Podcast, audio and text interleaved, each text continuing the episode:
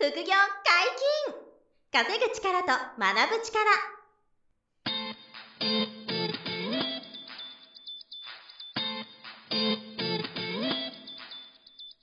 この番組は稼げるようになりたいを叶える副業アカデミーの提供でお送りいたします。副業アカデミーはあなたが副業で稼げる状態になることにコミットしたスクール。初級コースから上級コースまでさまざまなジャンルの副業ノウハウを学んでいただけます詳しくは副業アカデミーで検索くださいこんにちは、小林正宏です。山本博史です。よろしくお願いしはい、ます。お願いします。本日二人でお届けしますが何の話でしょうか？280万円を返してくれないおじさんの話。うーん。させてもらおうかななるほど。これは、結構大きいあ額ですね。そう280万円ですもんのね。そう。どうですかね。いい車買えるぐらい。確かに。これ今現在なんで、あの、実はちょっとずつ、はい。あの、戻ってきたお金も あって、ほうほうほうあの、280万まで、その、残債減ったんですけあど。、減ってここになったんですか？そうそうそうなんですよ。で、あのーまあ、何をこれやったかっていうと、はい。あのーまあ、僕、お金を失ったエピソードって過去に何回かね、ポッドキャストで言ってたとは思うんですが、はい。まあ、小林さんの場合は、うん昔はもうあまり調査せずに、もうどんどんチャレンジすると。そうです。もう分かってなかった7割見切りり発車というか3割見切り発車みたいな。そうです。もうかなりの勢いでバッてやっちゃって、特にいけなかったのは、その、はい自分の努力じゃないところにお金を預けるみたいなことが、やっぱし非常に危険で、あの、うまくいくこともあるんですけど、はい。ただ、やっぱり危険なんですよね。うんちゃんとこう調査したり、あの、デューデリジェンスじゃないですけど、ちゃんとやってから、それでもうまくいかないことの多いぐらはい慎重になきゃいけないんですけど、まあ当時僕そういうのまだ甘かったんで、この人はその、とあるファンドではい。運用マネージャーやってたみたいな人で、じゃあ結構ポジション的にもそうなんですよ。仕事もしっかりされてたそう。。しかも当時ね、メルマガとかもやってる方で、すごい、こう、人気があった方で、うんで、ライブ配信で、その時の為替とか、はい株価とかの考察とかも聞けたんですね、当時。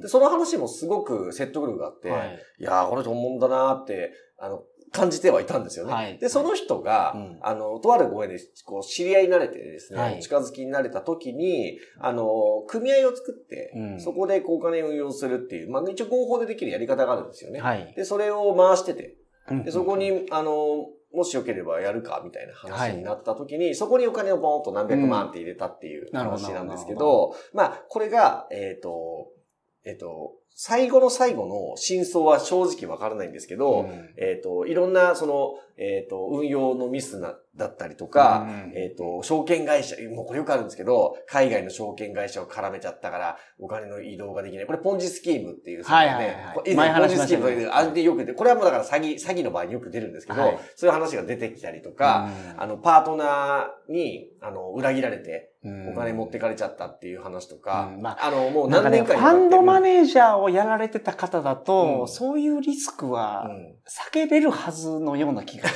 ますよね だから、ってことは、もともとその立場どうだったのみたいなね。あ、わかんない。そこはでもね、はいはいはい裏取りはできないんですけど、あの、当時はちょっとそういう、あの、お話とかう、んその場のチャートの説明とかを見て、おーって思ってしまってあの、その運用してくれる仕組みに投資をしたら、あの、それが返ってこなくなったみたいな。うんっていう、まあ、簡単に話があって、はい。えっ、と、2010、どうですか ?2015 年か16年かにもう知り合って、長いことお付き合いがあるんですよ。はい。そうで、連絡もくれるんですよ。はいはい。そう。なんだけど、はい。いつまで経っても、あの、お金をこうも大きくちゃんと戻してくれないと。うんうんうん直近あったのは、半年前にはい8万円だけ返してくれた。おー そういう感じで、ちょっとずつなるほど。んか返って なるほど、なるほど。くるんですけど、はい。あの、一向にちゃんとこう、生産をしてくれないみたいなうん感じで、でも、あの、とんずらすることでもないないんですよ。うん不思議なんです不けど。思議ですね。面白いでしょ？面白いおじさまなん面ですよ白い。っていうか。そうそう。えななんか不思議だなって。だから、その完全にこう、騙す気だったら、パッといなくなっちゃうだろうけど、そうでもないから、なんかその、半分本当のところもあって、半分ちょっと騙してるのかわかんないですけど、はいはい。っていうのが、あの、こう、あって、で、それがもうね、えっと、2015年か16年ぐらいからもうお付き合いなんで、長いんですよ。はいはいはい。で長年、ずーっとポロポロポロポロお金のやり取りとか、お願いしますよと、うんそろそろどうですか？まだきつい。ちょっと待って、みたいな。はいはいはいはい。そろそろどうですか？って。50万円ぐらいどうですか？みたいな。いや、ちょっと待って。もう少しで手元に載せるから待って、みたいな。なるほどなるほど。やりとりがあったりして、はいまあ、これは、その、まあ、280万っていう大きな額ですけど、うんあのーまあ、こういうことを僕、いろいろ経験してるんですよ。うんいろんな形で。はいはいはい。で、だからもう種をまいて、たくさんまいて、そ今、芽が出てるやつう。もあるし、そうそうそうそう。芽が全然出なかったやつも。どっちもあるんですよ。うん芽が出たやつとか、瞬間で回収を終えてすごくうまくいったものとか、はい。あの、ももちろんありますし、うんで、今今回の話みたいに、謎の、謎の連絡が取れるけどお金が戻ってこないうん厳しい話だったり、完全に騙されちゃって、はい。あの、1000万、2000万なくなっちゃったこともあるし、うんいろんなケースが、まあ、あの、あるんですよね。はい。で、こういう困難が、まあ僕がまず経験しているっていうのが一つあるんですけど、うんあの、まあリスナーの皆さんにちょっとお伝えしたいのが、うんあの、いろいろとこう行動してたりとか、情報収集している時に、うんどうしてもそういう話がこう出てくるんですよ。まあそういう時期があるのかもしれないんですけど、そういう話っていうのは、うん。すごく自分にとってうん。美味しい話ってそう、面し白そうだなって思わせるような、そのビジネススキームだったり投資案件とかが、うん。こう舞い込んでくるはいはいはいはい。ことがあるんですよ。うん。まあそれがな人生の波なのか、うん。頑張り続けてる人に来るのか、ちょっとその辺は正確にわかりませんけど、まあそれだと僕はすごいそういうのが多くて、で、まあ、僕ですら来ますからあね。でしょ。そういうの山本さんも来ますでしょ。はいはいうんなんで、あの、そういうことがまず今後皆さんが、例えば副業とかやってはい稼いだりとか、本業のビジネスがなんかうまくいったりしたときに、こういう話が結構増えていきますよっていうのがまず一つ、うんうんあの、知っといてくださいねと。ではいその時に、あの、気をつけてほしいのは、あの、基本的に成功確率が非常に低く、はい。あの、お投じたお金が返ってこないケースが非常に多いから、めちゃくちゃこう気をつけた方がいい、いいというのが、あの、そもそもああるんですけど。ほとんどのケースが、あ、じゃあやめます、お金返してくださいって言っても、うん。その時点で返ってこないケースになっているから、怪しいなって。そうなんですよ。ね。なんか発展途上国がもう政府がここ道引くこと分かってるから、うん。この土地先に買い占めときましょうみたいな。あります。あります。はい。僕今一個ね、インドでそれやってて、はいえインドの某エリアが、あの、まあ、日本でいう渋谷みたいになるみたはいいな話に、そう、ちょっとほんまに。で、そんないろんなあの、うん政府のシール貼ってるようなうんドキュメントが出てきて、うんここに書いてるやろみたいな。うん現地語で書いとんな。わからないな、みたいな。そこら辺がね、その確からしさないのに、はい。ちょっとこう、おおって思う。そうそう可能性あるなと思ってね、投資しちゃうみたいな。はい。で、それがまあ、やっぱりね、90%とか95%、あの、うまくいかなかったり、トラブルケースが正直多いから、本当気をつけていただいた方がよくて、たまにちゃんと行くんですけどね。はいはい。まあまあ、そんなのもあるんでしょうね。うまくいく時もありますけど、はい。でもそこは本当くれぐれも皆さん気をつけていただきたいなと思うんですけど、はい。あの、まあ、僕なんかはそういう大金をこう、失っちゃった経験が結構あったりとか、うんはあとは、あの、こう人間的な問題、人にすごく裏切られる経験があったとか、、あの、まあ、なんですかね、誹謗中傷されたりとか、やっぱり結局挑戦していく中で、こう、大きな摩擦がすごく、あの、多くなってくる。まあ、チャレンジするからしょうがないっていうのはありますよね。そうなんです。あなので、そこがポジティブに捉えると、はいはいはいこう挑戦してる証になってて、その280万円のこのおじさんの件も、まあ僕としても悲しいんですけど、お金が大きいお金だから。ただ、なんかどっかで、まあでも当時そういうふうにこう考えて、えっと、まあ、その自分の中で取れるリスクの範囲で投資して、はいはいはいで、まあ今トラブっちゃって、あの、お金がまだ280万円返してもらえてないけど、はいはいまあでも、いい経験だなとか、うん。まあ挑戦したから、あの、そあの、その頃に別の案件で挑戦して、うん。めちゃめちゃうまくいってるものとかも当然あったり、まあはいこの頃例えばビットコイン買い始めてる頃だったんで、ビットコインこう買って、はい。あ、1年後ぐらいか。うん。1年後ぐらいにもビットコイン買ってますよ。そういうのも、だってどうなるかわからない中はいで、はいはい。いいなと思って投資してたら、それがもう18倍とか、うんうん29倍になってるわけで、だから、その、まあ、280万なんていうのは逆に言うと、あの、そっちの投資からすれば小さなもので、はいはいはい。だから、あの、そういうふうに、あの、全部恐れてうん。何もやんなければ、うん。まあ、ビットコインなんか買わなかったでしょうし、はいはいはい。まあ、不動産投資なんかやらなかっただろうしとか、株式投資やらなかったら、うん。そもそも起業してなかったかなとか、副業そのもの始めてたかなって思うと、やっぱり、その、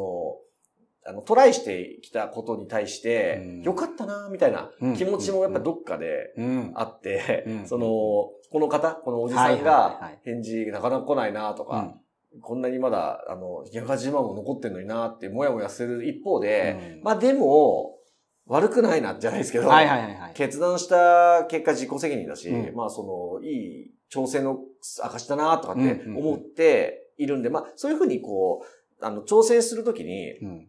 トライするときに、えっと、まず気をつける必要あるんですけど、もちろんね、はいそれ、それがやるべきやらない、やらないべきかは判断する必要があるけど、やるべきだと思ったら、あの、取れる範囲のリスクで、うんやっぱり致命傷にならないようにするっていうのはまず一つ。それですね。そう、これがめちゃくちゃ大事で、はいもう全財産投下するみたいなことは、うんうんくれぐれも、あの、やっちゃダメという、うんやるとしてもですよ。はい。で、やるとしてもそこを気をつけるっていうことと、逆に言うとそこを押さえとけば、あの、致命傷にならないんですよね。はい。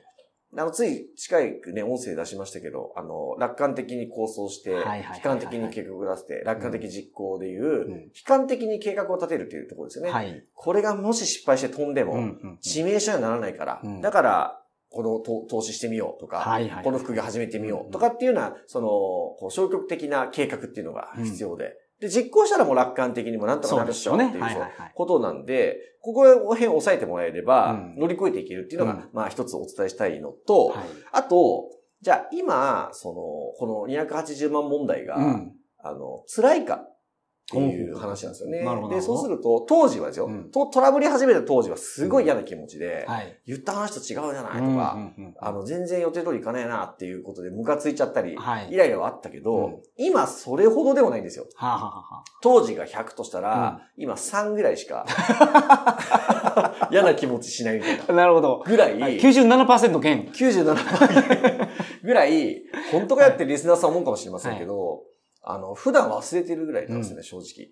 で、たまに思い出して、あ、280万円おじさんに連絡しよう、みたいなうん、なるほど、なるほど。はい感じなんですよ。はいはい。だから、あの、風化するっていう話をすごく僕よく言うんですけど、うん今絶望的に辛いことが、3年5年後に同じだけ辛くはないんですよね。うんで、風化する。辛さが風化するっていうことで、それを僕、年々経験してるなと思ってまして、はいはいはいで、あの時めちゃくちゃ地獄みたいに辛かったけど、うん今はその件については地獄みたいに思ってなくて、はい。むしろいい経験だったなとか、うんうんうんあの、みんなにこうやって情報では発信できるなと、はい。で、皆さんに同じ過ちを繰り返さないための役に立ったなみたいなうん風に、むしろプラスになっていることが多いという、はいはいはいはいあの、そういうことが、あの、すごく多いんですよ。うんうんうんで、この280万円返ってきてくれないおじさんの話も、あの、なんかこう、それがあった頃から、その決断癖じゃないけど、うん。リスクを取る、その、なんていうんですかね、ことができるようになった、はい。一つのアクションでもあったんで、うんうんうん。あのおかげで今があるなとかと思うん思ってう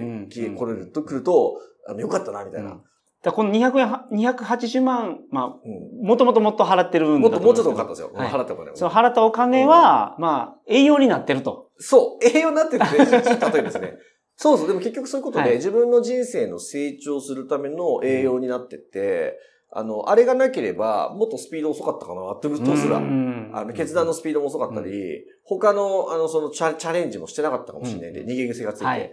そう考えると、一つ一つは取れるリスク、はい、取れる範囲のリスクで、致命傷を避けてたから、やっぱり良かったなって、うんあの、総じて思うんですよ、まとめると。で、なんで、リスナーの皆さんに何が言いたいかっていうと、今後その、新しいトライがあるわけですよ、皆さん。はいはい。まあ、特にこの音声き、うちの我々のチャンネル聞いてくれてる時点で、うん。やる気があるというか、はい。副業にこれ何とかしたいと思ってる。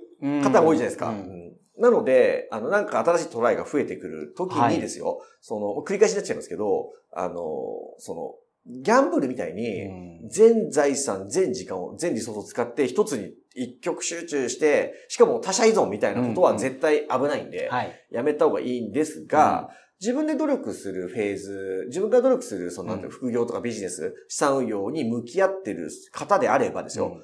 それ以外で、ちょっと取れる範囲のリスクで、うん。たまにこう、いいなと、はい。散々リサーチしていけると思ったものについてはですよ、うん。ちょっと取れる範囲のリスクでトライしていくことが一つあってもいいと思いますと、は気をつけながらね。うん。でも、で、これがうまくいけば最高だし、はい。仮にうまくいかなくても、うん。今僕が説明したみたいな、その、いい経験になったり、はい。自分の自信になったり、うんほその他の人に同じ過ちを繰り返さない参考材料になったり、うん情報発信のこうネタになったり、うんあの、するのと、あとは風化する。はい。結局大したことなくなっていっちゃうっていう、うん自分のコツコツの努力さえ止めなければ、はい。そういった一つ一つの小さなトラブルとか、あの、ミスは、うんあの、風化していくっていう。はい。っていうことを今知っといてほしいんですよね。うん今これから新しいことをやる皆さんが、あの、そういう未来なんだなって思ってもらえれば、うん目の前のちょっとしたリスクも取りやすくなってくると思うんですよ。はい。でそれを僕自身が繰り返して、うんあの、こう今を築き上げてるなって、うんあの、思ってまさに、その、おっしゃってるように、取れるリスクは取ってうん、そう種をまく。うん、そう。それねの、、だから、種まくときに、すごいリスクがまかかる種もあると思うんですよ。そうです。株式投資とかは資金が必要。この種を植えるには減る可能性がある。うん中国分販とかやるやったら、時間は取られるかもしれないけど、うんお金はかからないとか、その、そうですね。いいろいろその、種をたくさん巻いておけば、そうですね。芽が出ないやつがあっても、芽が出るやつがあるので、そう。100%成功しなくてもいいってことですよね、その。えーあ、む無理ですよ。そあのの打率10割じゃなく無理て無理無、理絶対無理です。3割えやるために種をたくさん巻く。えそうです。あの、だって、あの、ユニクロの柳井さんとか、はい。あの、ソフトバンクの孫さんとかも、まあ、10回やって1回成功すれば、はいはいはい。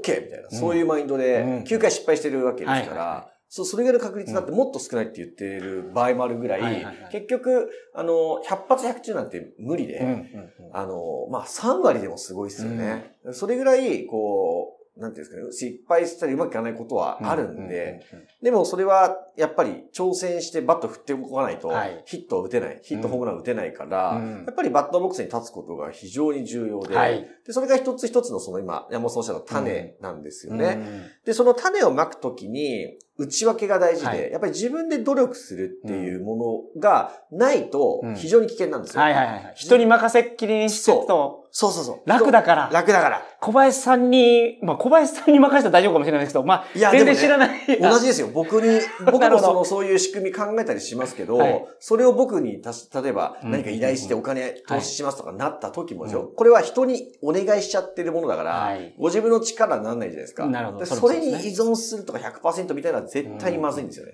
うん。やっぱり自分で努力して能力上げたり稼ぐ力つけていくっていうのも向き合ってる前提があって、でその方が、あの、大丈夫な範囲のリスクで、面白いなと思った案件にこう投資していくとか、チャレンジしていくっていうのは、これは結構僕、ポジティブというか、その代わりうまくいかなくても自分のせいなんで、そうそこを分かった上でやややっていくっていう覚悟は必要なんですけど、まあでも結局そういうトライトライしてるからうん、経験値が増えて、成長のスピードが上がってて、で、A は失敗したけど、B も失敗したけど、C がうまくいって、うん。その C で全部、全部プラスになってるみたいなことが本当に多いから、うん。やっぱりそういうマインドセットで皆さんにこう今後、うん。あの、トライしていってもらうというか、はい。挑戦癖というかうん、つけてもらえるといいんじゃないかなって思ったのが、まあ、ついこの間その280万円おじさんに、はい。あの、久しぶりに連絡したんですよ。はいはいはい。で、思い出したんで、はあ。あ、これ、ポッドキャストで 話そうかなはいはいはい。どういう気持ちで、この、僕が、このおじさまに連絡してるかっていうのを、ちょっとお伝えしたいなと。うん。全然もうネガティブじゃないんですよね。はい。ありがとうと思いながら、あの、僕はこう、金額ちょっと少ないですけど、うん。僕、初めてその、サラリーマン以外で副業をやろうと思ったのが、はいうんフィリピンに住んでた時があってですね、その時に、まあ、2004年、2003年ぐらいだったと思いますけど、うん日本の中古パソコンと、うんその海外の中古パソコンにすごい金額の差があったんです価よ。格差があったんだ。価格差が。あと、カカメラのレンズ。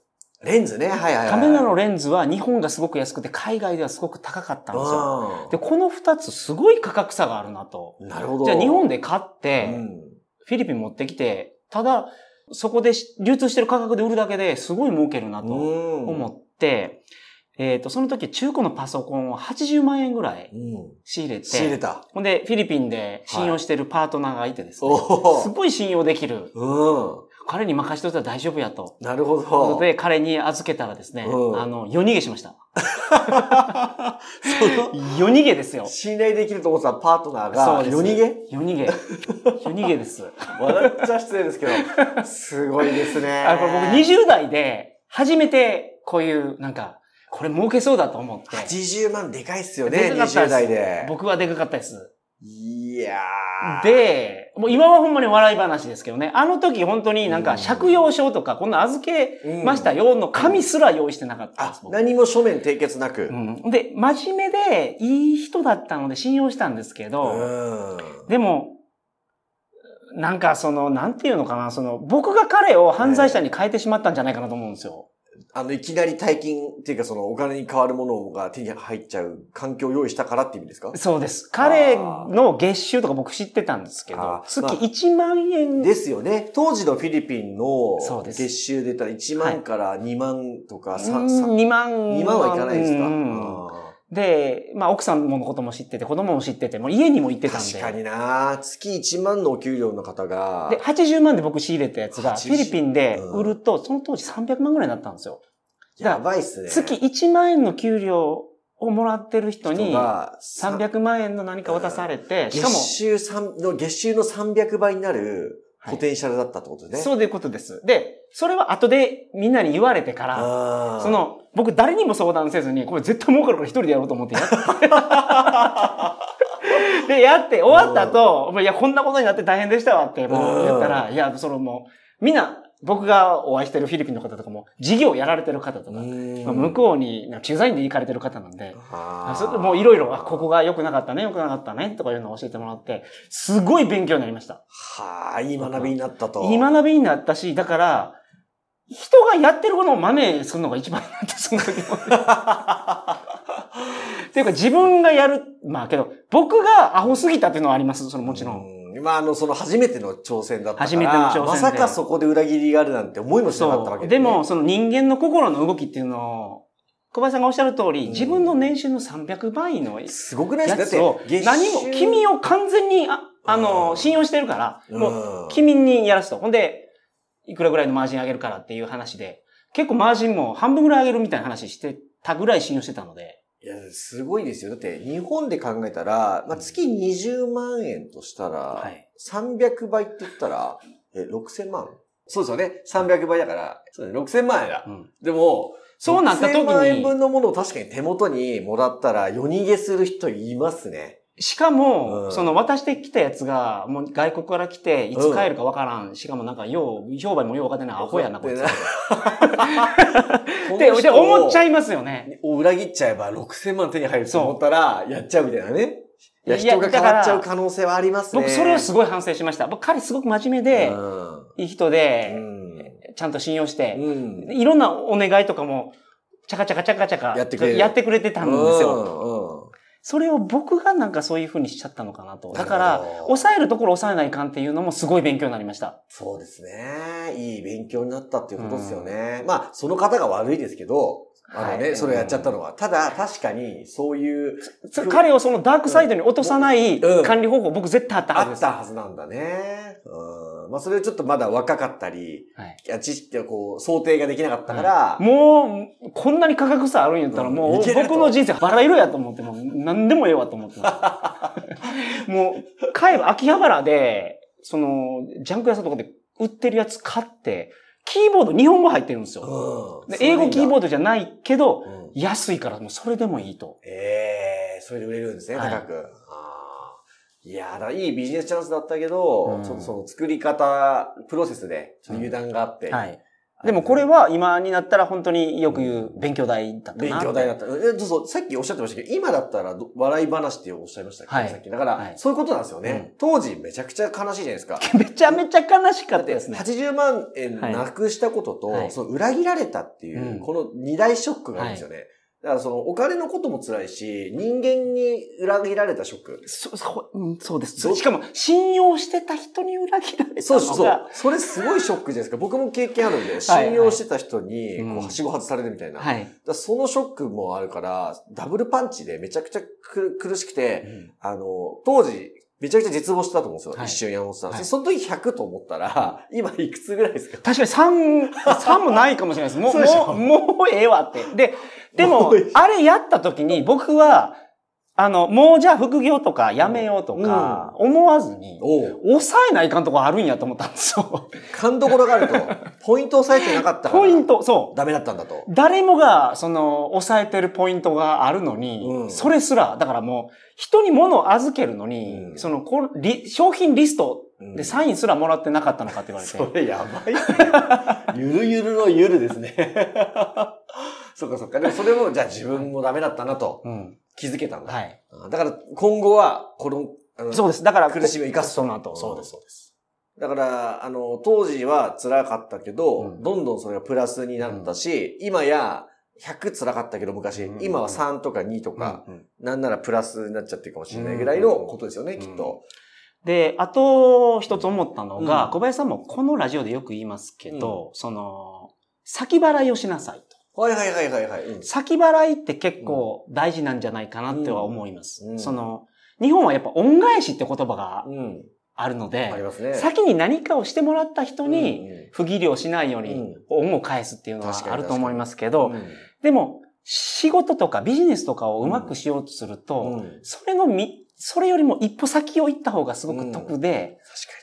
先払いした方がそうですね。いいと。だから最初に自分がギブするとか、うんあの、まあ、損する覚悟の話もね、最近そうです。だから先払いしないといけないので、うんうんリスクがやっぱ存在うん。しますよね。自分が先払いするんで。そうですねそれが労働であったりとか、お金であったりとかがあると思うんですけど、うんやっぱそれがないと何も始まらないので、その先払いのリスクだと思って、うん。確かに。